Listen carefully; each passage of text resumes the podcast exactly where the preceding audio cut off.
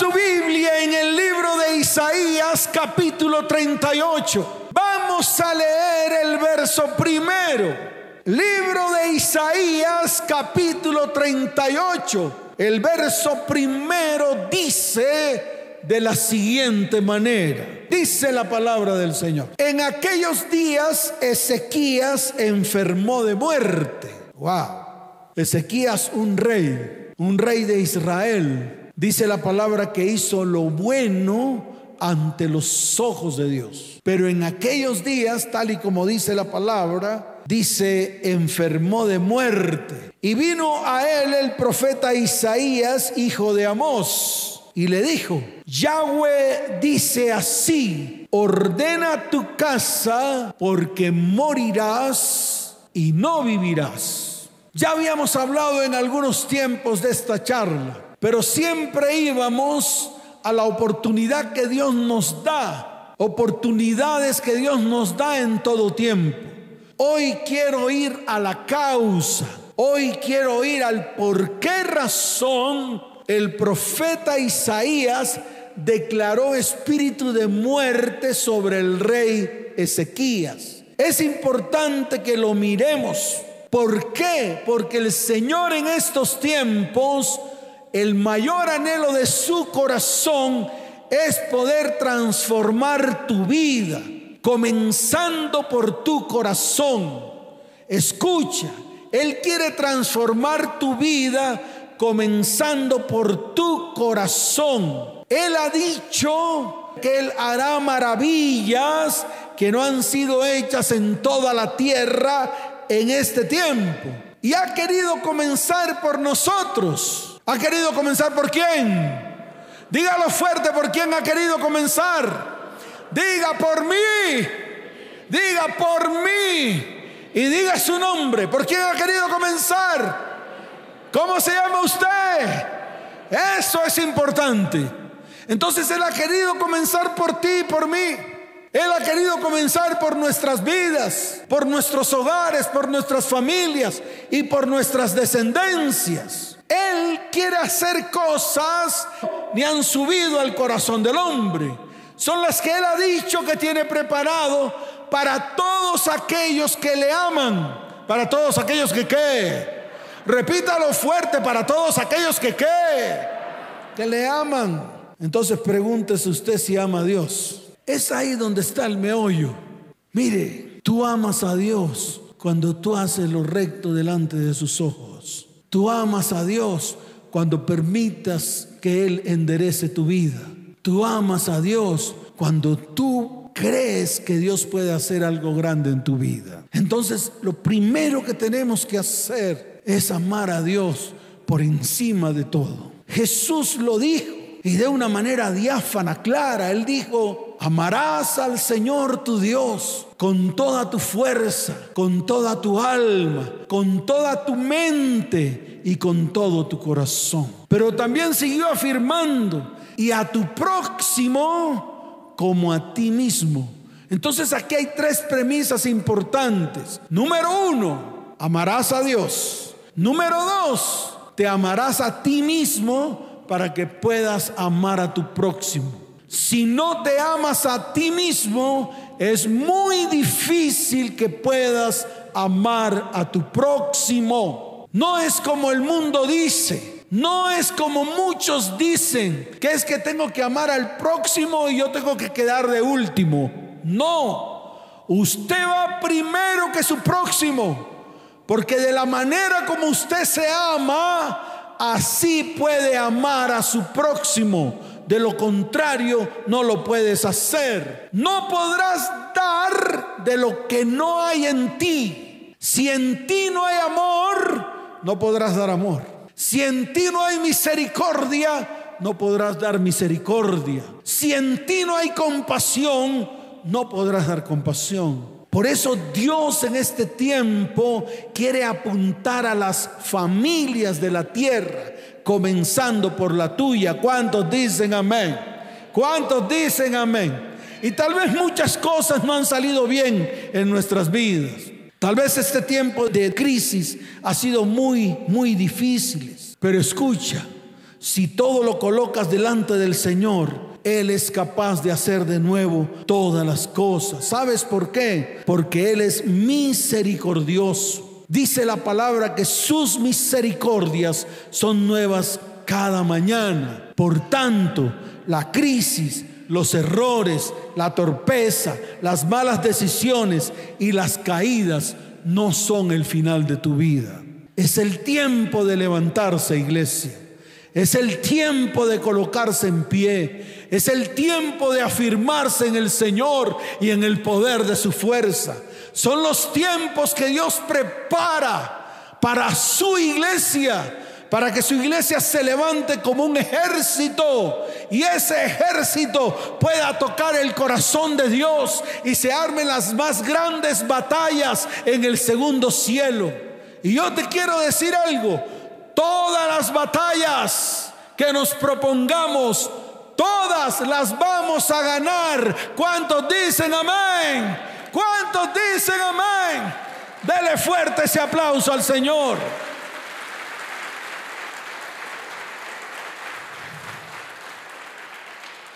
En el libro de Génesis capítulo primero yo siempre he ido a esa palabra. Esa palabra me interesa muchísimo. Me gusta mucho. ¿Sabe por qué? Porque aquí veo la intervención del Espíritu Santo en medio de la tierra, en medio de lo que estaba ocurriendo al inicio. Dice la palabra del Señor en el verso 2, y la tierra estaba desordenada y vacía, y las tinieblas estaban sobre la faz del abismo. Era el hueco que había hecho Satanás cuando cayó como un rayo desde el cielo en el momento en que precisamente se rebeló contra Dios. La pregunta es, ¿qué hueco ha armado el enemigo en tu vida? Y estoy hablando en todas las áreas. ¿Qué hueco en el área espiritual ha abierto el enemigo en tu vida, en tu casa, en tu hogar y en tu descendencia? ¿Qué hueco ha armado el enemigo en tu vida, en el área emocional? ¿Qué hueco ha armado el enemigo en tu vida, en el área sexual? ¿Qué hueco ha armado en tu vida el enemigo en todas las áreas e incluso en el área económica? Aquí estaba pasando lo mismo. Había un abismo que había hecho el enemigo cuando cayó como un rayo desde el cielo cuando fue expulsado del cielo y había tinieblas y había oscuridad y todo absolutamente estaba desordenado. Así que si este es el caso de lo que está ocurriendo en tu vida, si este es el caso de lo que está ocurriendo en tu hogar, en tu familia y en tu descendencia, déjeme decirle algo, el Espíritu de Dios se está moviendo sobre la faz de tu vida, sobre la faz de tu casa, sobre la faz de tu hogar y sobre la faz de tu familia, esperando la orden a través de una palabra que salga del verbo de Dios. ¿Cuántos dicen amén? ¿Cuántos dicen amén? Dele fuerte ese aplauso al Señor. Por eso tenemos que dejar de ser cobardes. Tenemos que dejar de ser tolerantes. La autoridad en el cristiano se ha perdido. Hemos transgredido los principios y los fundamentos de Dios descritos en su palabra. Escuche, hay desorden. Y Dios da la orden hoy.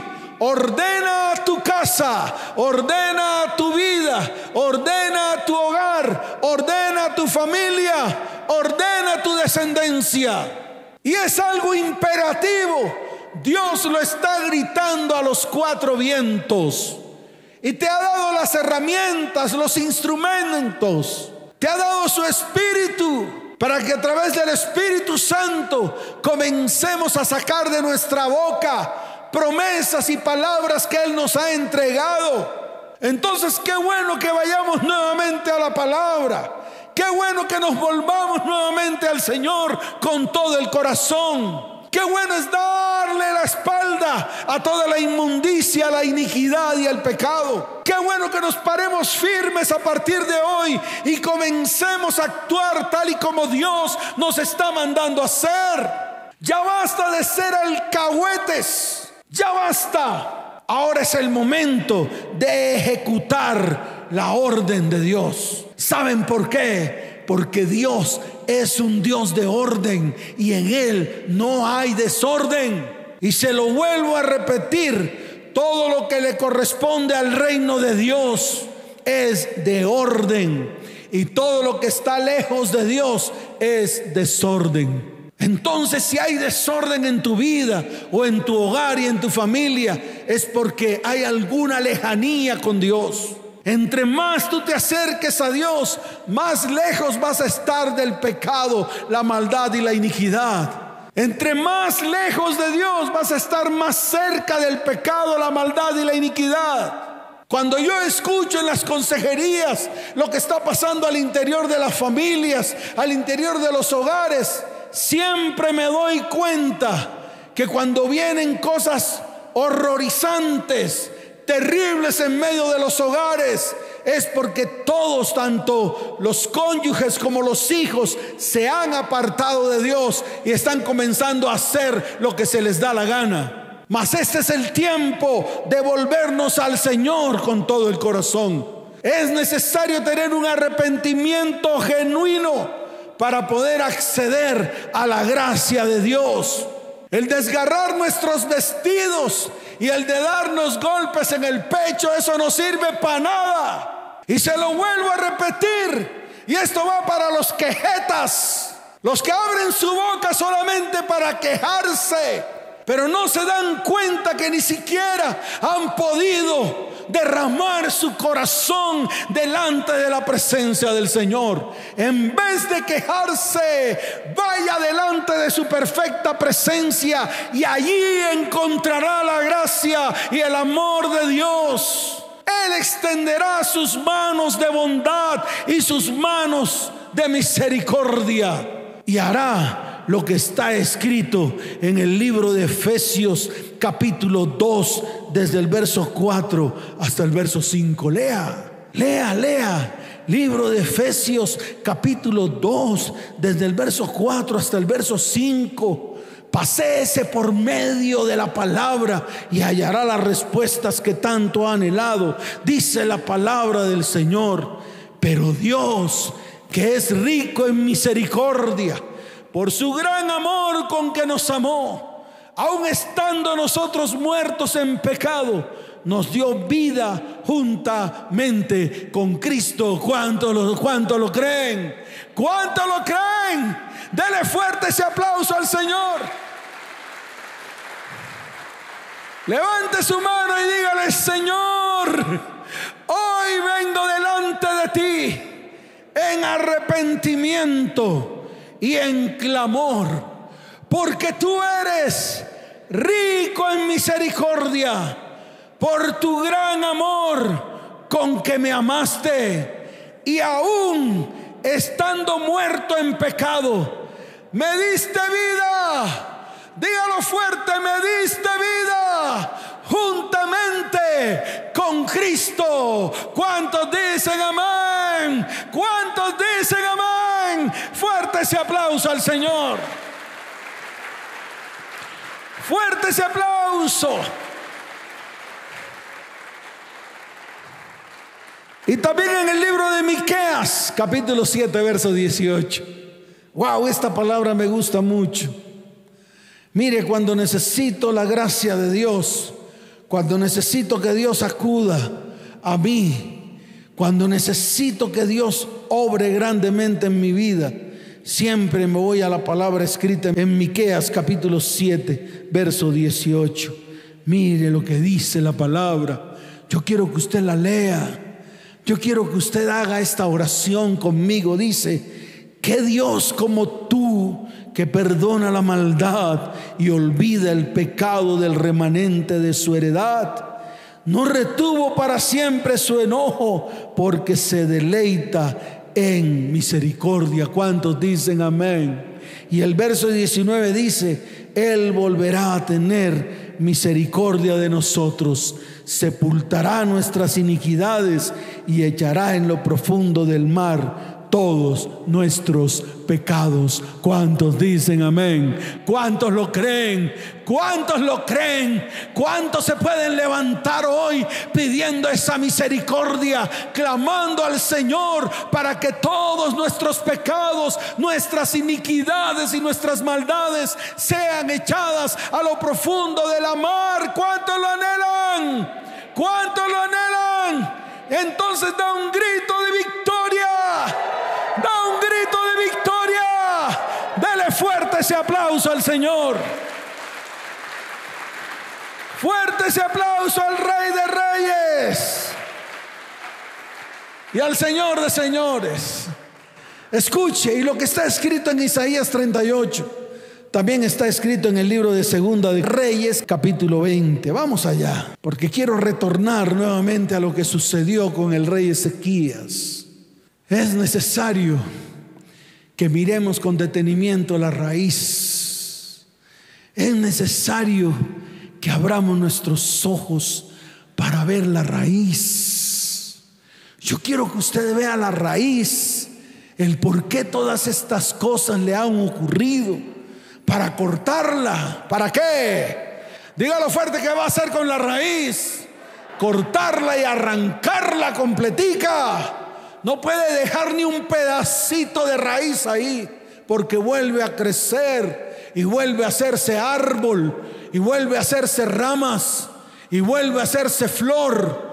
Y el fruto que da es un fruto amargo, es un fruto contaminado. ¿Cuántos dicen amén?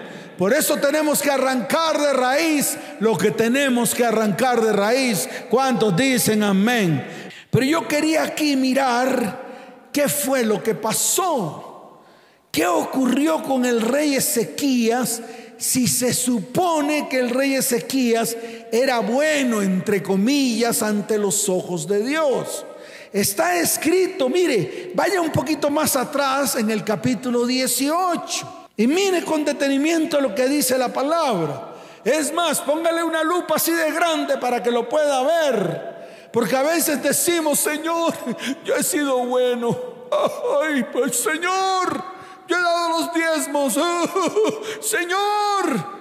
Y empezamos con morisquetas. Empezamos con caritas de cuchiflí. Empezamos a lloriquear y a moquear. Pero lo que realmente hay que hacer es rendir nuestra vida al Señor. Mire lo que dice. Dice la palabra Segunda de Reyes capítulo 18. Mire lo que está escrito allí acerca del rey Ezequías. Dice la bendita palabra del Señor. ¿Ya lo tiene? Muy bien, amén. Ya lo tenemos. Dice lo siguiente. En el tercer año de Oseas, hijo de Ela, rey de Israel, comenzó a reinar Ezequías, hijo de Acaz, rey de Judá. Y mire lo que dice el verso 2. Lea con atención. Dice, cuando comenzó a reinar era de 25 años y reinó en Jerusalén 29 años. El nombre de su madre fue Abí, hija de Zacarías. Y mire lo que dice el verso 3. Hizo lo recto ante los ojos de Yahweh, conforme a todas las cosas que había hecho David su padre. ¡Wow! ¡Qué hombre tan bueno! Tenía coronita, tenía qué. Claro, tenía una coronita aquí, se veía todo lindo, todo lindo, todo lindo. Y mire lo que dice más adelante en el verso 4. Y él empezó o él quitó los lugares altos y quebró las imágenes y cortó los símbolos de acera, hizo pedazos la serpiente de bronce que había hecho Moisés, porque hasta entonces le quemaban incienso a los hijos de Israel y la llamó Neustán. En Jehová Dios de Israel puso su esperanza.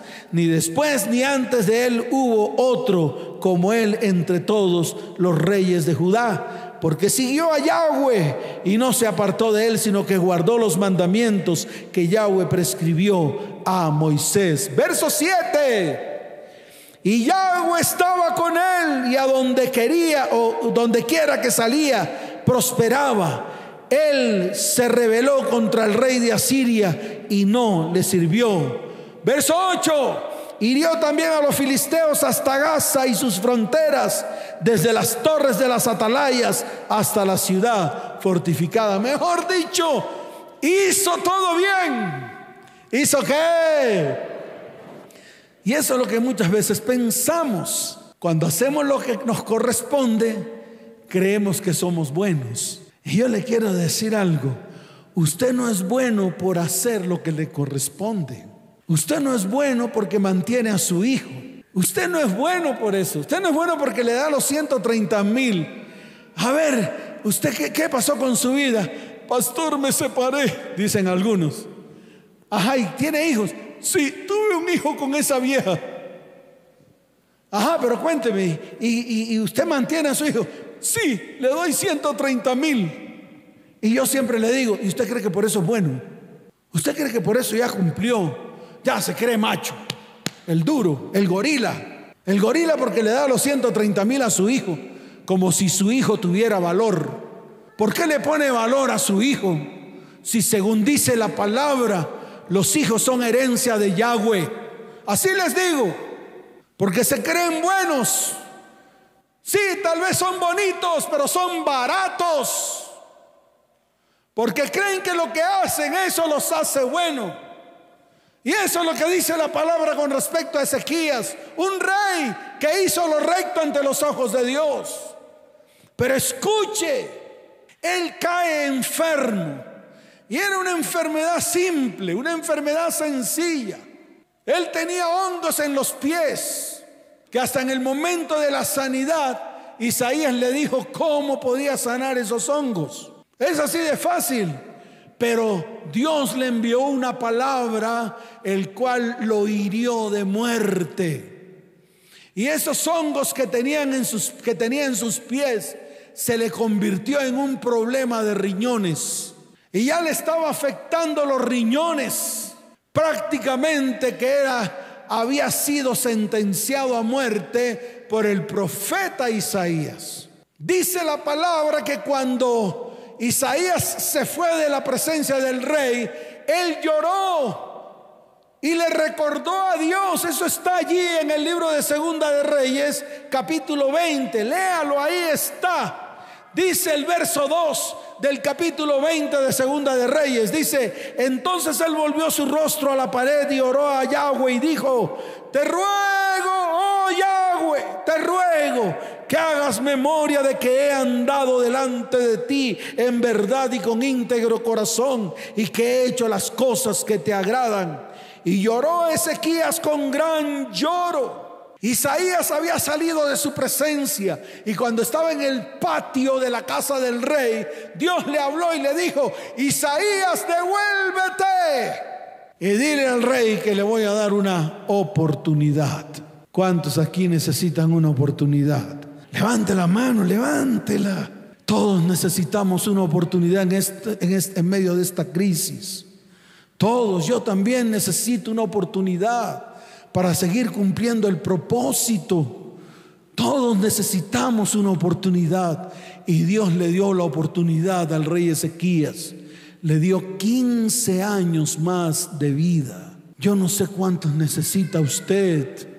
Yo le digo al Señor, Señor, si aún no he cumplido tu propósito en esta tierra, manténme firme en todas las cosas que me has mandado hacer. Y yo creo que eso es lo que usted tiene que comenzar a hacer. Si usted tiene hijos pequeños o hijos a los cuales usted está impulsando en la vida, si usted cree que tiene más propósito, pídale al Señor más oportunidades de vida.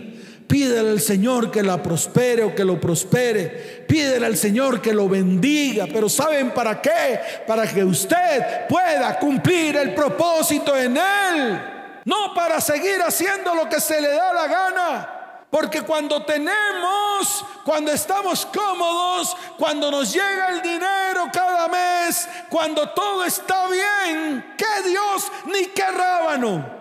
Nos olvidamos de Él, así como muchos de los que están allí en la transmisión se han olvidado de Dios y están allí aculillados, tienen temor y miedo No es momento para temer a nada. Es el momento de levantarnos. Es el momento de, mover el segundo cielo. Es el momento de ganar todas las batallas de esta guerra que Satanás ha hecho contra la tierra. ¿Cuántos dicen amén? ¿Cuántos dicen amén? Dale fuerte ese aplauso al Rey de Reyes.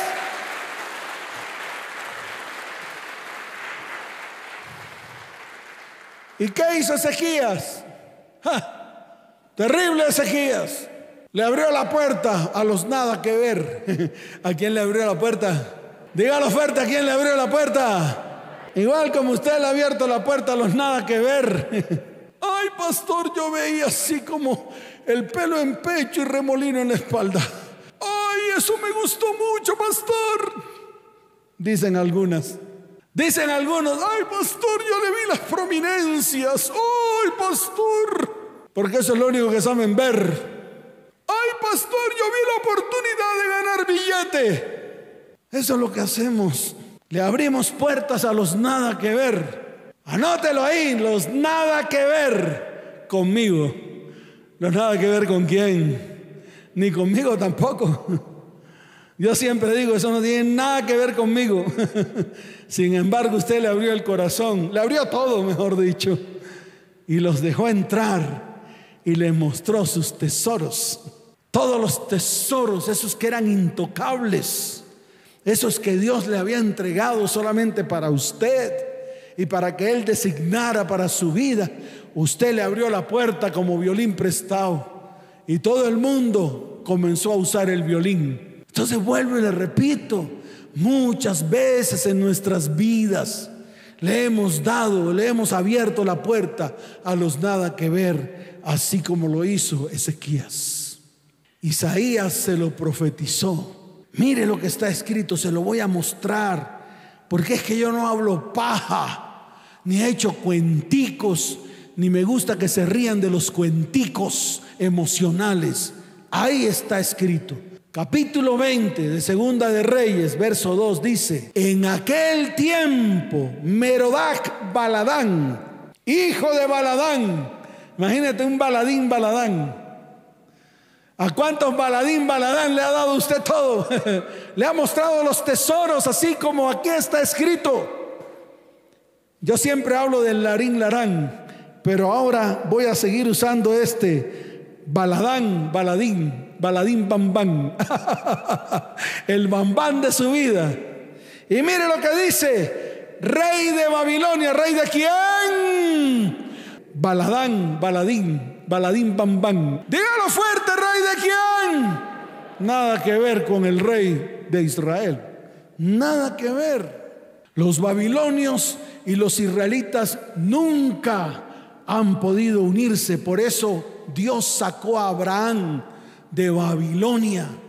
Y le dijo, nunca más pisarás Babilonia, porque ahora vas a pisar la tierra prometida, porque todas las familias de la tierra serán benditas en ti y en tu simiente. ¿Cuántos dicen amén? Sin embargo, mire lo que está escrito. Dice, envió mensajeros con cartas y presentes a Ezequías, porque había oído que Ezequías había caído enfermo. Y Ezequías los oyó y les mostró toda la casa de sus tesoros, plata, oro y especias, y ungüentos preciosos, y la casa de sus armas, y todo lo que había en tus tesoros. Ninguna cosa quedó que Ezequías no le mostrase aún en su casa como en todos sus dominios. Y eso es lo que hemos hecho. Eso es lo que han hecho muchos de los que están acá, muchos de los que están allá e incluso yo también lo hice. Mostré mis tesoros. Abrí la puerta a los cualquiera, a los nada que ver, a los impíos que un día llegaron con cara de cuchiflí, tirándoselas de bueno y tenían un corazón malo. Y cuando usted le abre la puerta a alguien que tiene un corazón malo, eso que está en el corazón de ese malvado contamina su corazón y lo convierte igual que él. Y se lo digo con toda certeza. Muchos dicen, ay pastor, yo la convierto. Usted no tiene la capacidad de convertir a nadie. Las mujeres dicen, ay pastor, yo lo convierto. Olvídese, su cuerpo no convierte a nadie. Y eso fue lo que pasó con Ezequías. Mostró todos sus tesoros y mire lo que dice el profeta más adelante, lo que ocurrió en el verso 14, léalo, léalo. Entonces el profeta Isaías vino al rey Ezequías y le dijo, ¿qué dijeron aquellos varones y de dónde vinieron a ti? Y Ezequías le respondió, de lejanas tierras han venido, de Babilonia. Y él le volvió a decir, ¿qué vieron en tu casa? ¿Qué vieron en tu casa?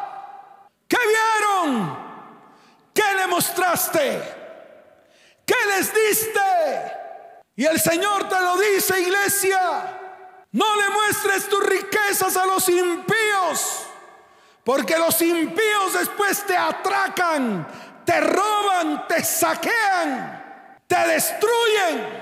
Por eso tenemos que levantarnos contra ellos y derribarlos en el nombre de Jesús hasta que la lanza pegue en sus corazones y sean derribados en el nombre de aquel que nos dio la victoria. ¿Cuántos dicen amén? Dele fuerte ese aplauso al Señor.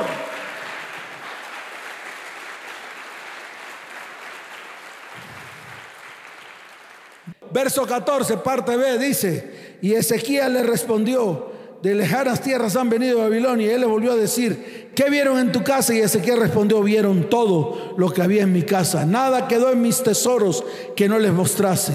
Entonces Isaías dijo a Ezequías, oye palabra de Yahweh, he aquí vienen días en que todo lo que está en tu casa y todo lo que tus padres han atesorado hasta hoy será llevado a Babilonia sin quedar nada, dijo Yahweh.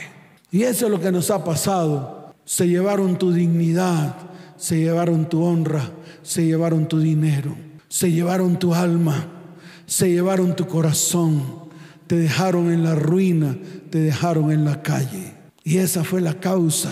Entonces yo te invito a que tú mires la causa, a que la arranques de raíz. Y cuando tú la arranques de raíz, entonces Dios comenzará a hacer cosas grandes, restaurará y restituirá todo aquello que fue perdido, todo aquello que se te perdió, todo aquello que entregaste, Dios te lo devolverá totalmente restaurado y restituido. ¿Cuántos dicen amén? ¿Cuántos dicen amén?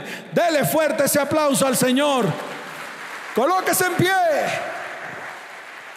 Colóquese en pie, porque hoy es el día que Dios ha preparado para bendecir tu vida, tu casa, tu hogar, tu familia y tu descendencia. ¿Cuánto lo creen? ¿Cuánto lo creen? Nuestra vida desordenada y vacía hoy comenzará a ser ordenada. ¿Sabes por qué? Porque Dios es el que endereza todos, absolutamente todos nuestros caminos. ¿Cuánto lo creen? Levante sus manos al cielo y dígale, Señor, hoy te doy gracias por este tiempo. Tú eres un Dios de nuevas oportunidades. Señor, así como le diste la oportunidad al hijo pródigo de que volviera a casa, Hoy levanto mi voz y recapacito en todos mis malos caminos. Señor, ayúdame a encontrar la raíz de todo aquello, de todo aquello que he dejado ingresar a mi vida, a mi casa, a mi hogar, a mi familia y a mi descendencia. Por tal razón, todo esto ha traído desorden emocional, físico, económico, sexual y espiritual a mi vida. Señor, hoy me arrepiento. Hoy me arrepiento delante de ti, Señor. Hoy me vuelvo a ti con todo mi corazón. Padre, porque he sido un pródigo Dígale, Señor, porque he sido un pródigo, mas hoy miro a la casa de mi Padre. Levanta tus manos al cielo y dile, Señor, hoy miro a la casa de mi Padre y veo que en la casa de mi Padre muchas moradas hay. Veo que en la casa de mi Padre hay provisión. Veo que en la casa de mi Padre hay bendición para mi vida, para mi hogar, para mi familia y para mi descendencia. Señor, una nueva oportunidad. Ven, Señor, revélate a mi vida, revélate a mi vida en este día, porque he estado en los zapatos del pródigo. Señor, me he revolcado en el cieno de los cerdos. Señor, he tenido hambre terrible cuando la fiesta del pecado se transforma en hambruna inevitable. Padre, dame la bienvenida hoy.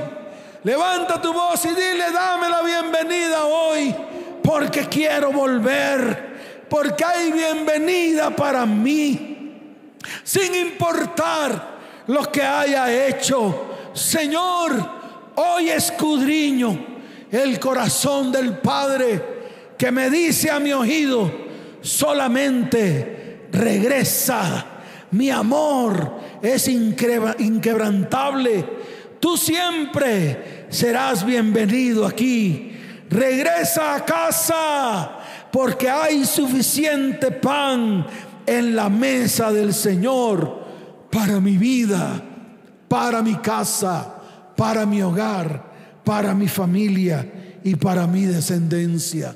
Levanta tus manos al cielo, adórale con todo tu corazón. Dile, Padre, hoy vengo delante de tu perfecta presencia. Hoy, Señor, bendigo este tiempo en el cual tú harás cosas maravillosas. Señor, necesito un milagro. Dile, Señor, necesito un milagro. Levanta tus manos al cielo, porque en milagro está la puerta. El milagro te está llamando. Levanta tus manos bien en alto, porque hoy es un día de bendición para tu vida, para tu casa, para tu hogar, para tu familia y para tu descendencia. ¿Cuántos dicen amén? ¿Cuántos dicen amén? Dele fuerte ese aplauso al Rey de Reyes, al Señor de Señores. ¿Cuántos dicen amén? ¿Cuántos dicen amén? Fuerte ese aplauso al Señor. Levanta tus manos al cielo. Oh, Él está aquí en este lugar.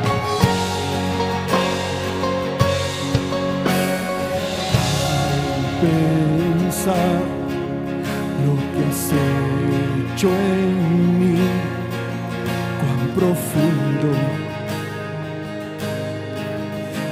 me amaste. Sin dudar, escogiste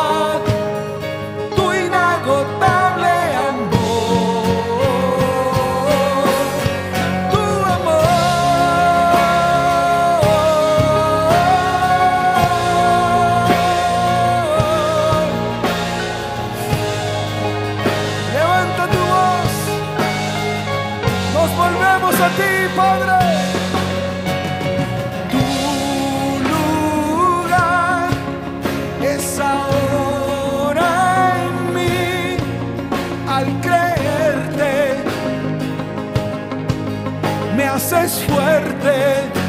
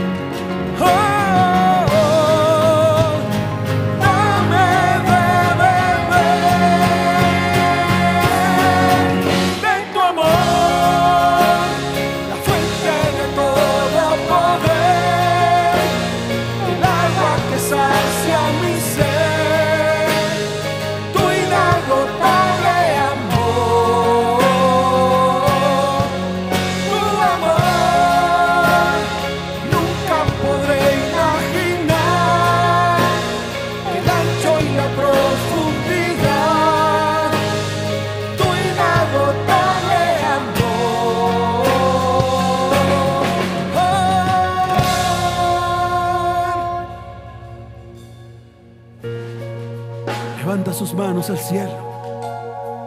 Vas a experimentar la presencia del Espíritu de Dios que va a empezar a ordenar toda tu vida.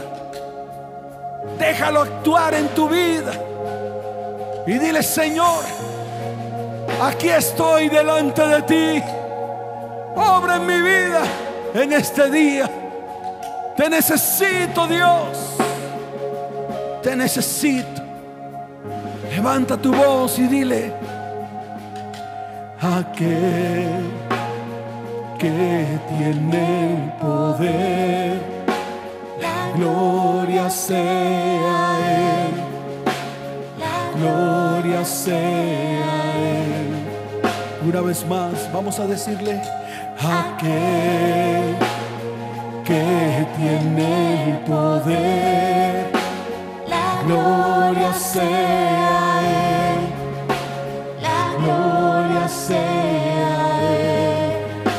su voz, dígalo fuerte. Aquel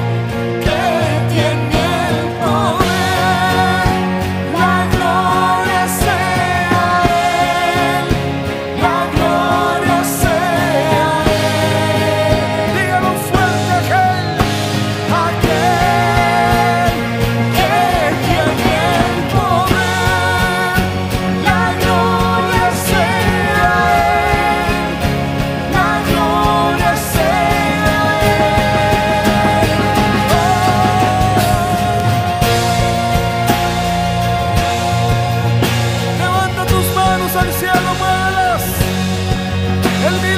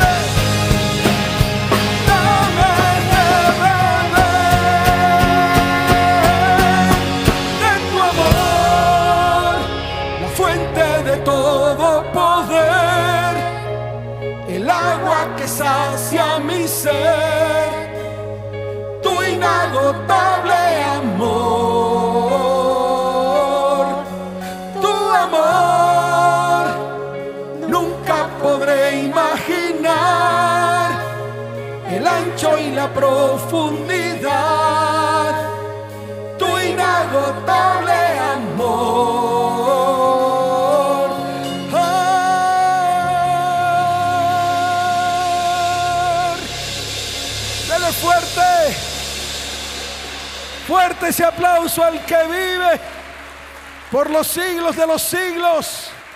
Y es Dios, ¿cuántos dicen amén? ¿Cuántos dicen amén? Levante su mano derecha, cierra tus ojos, porque el Señor arranca de tu vida, tu hogar y tu familia todos los vestidos viles. Él restaura la autoridad que has perdido por causa del pecado, la maldad, la iniquidad. Él restaura tu economía, iglesia. Él te devuelve el gozo de tu salvación, iglesia. Porque son esos tiempos en los cuales nos volvemos a Él con todo el corazón. Y dígale, Señor, te doy gracias por estos tiempos. Dígale, Señor, necesitaba estos tiempos. Anhelaba estos tiempos delante de ti. Señor, te doy toda la gloria y la honra, Padre. Gracias, Señor, por reunirnos en este lugar. Y aquellos que se reúnen a través de las redes sociales. Le damos la gloria y la honra al Señor por tanta misericordia y bondad que ha depositado en medio de su iglesia. Señor, bendice a tu iglesia en este tiempo. Y te doy la gloria y la honra por lo que estás haciendo en cada corazón y en cada vida. Porque vienen los tiempos, dice el Señor, en que daré, en que daré semilla a la iglesia. La iglesia sembrará, recogerá fruto, fruto abundante. Y serán bendecidos y prosperados porque cosas que ojo no vio, ni oído yo, ni han subido al corazón del hombre, son las que yo he preparado para este remanente. Levanta tus manos y dale gracias. Dile, Señor, gracias por tanto. Gracias por darnos tanto, Señor. Te damos la gloria y la honra. Y tú que estás allí, que vienes por primera vez que tal vez vienes por primera vez a una de estas transmisiones o estás aquí en la iglesia y has venido por primera vez. Escucha, qué bueno que coloques tu mano en tu corazón y levantes tu mano derecha y aceptes hoy al Señor en medio de tu vida para que vengan cambios, transformación y bendición. Levanta tu voz y dile, Señor Jesús, Hoy reconozco mi pecado delante de ti. Te pido que me perdones. Hoy abro mi corazón y te recibo dentro de mí como mi único y suficiente Salvador. Señor, con tu pluma y en tu libro, escribe mi nombre en el libro de la vida y no lo borres jamás. Los que están allí en la transmisión, aparece en estos momentos un número de WhatsApp, el 320-315-9990. Puedes escribirnos allí. Puedes decir en ese WhatsApp, escribir, necesito ayuda espiritual, necesito oración. Estaremos extendiendo nuestras manos de misericordia sobre ti. Y toda la iglesia levanta en sus manos, los voy a despedir. Padre, te doy gracias por tu iglesia. Iglesia cristiana ETP, te bendigo con abundancia de paz. Te bendigo con salud y te bendigo con prosperidad. Iglesia, recuerda, eres especial tesoro en las manos de Dios. Eres un pueblo especial más que todos los pueblos que están sobre la tierra. Iglesia, levántate, ve en paz y que el Señor te bendiga. Amén y amén. Dele fuerte ese aplauso al Señor. Les amo con todo mi corazón. Que Dios les bendiga, que Dios les guarde. Nos vemos. Chao, chao.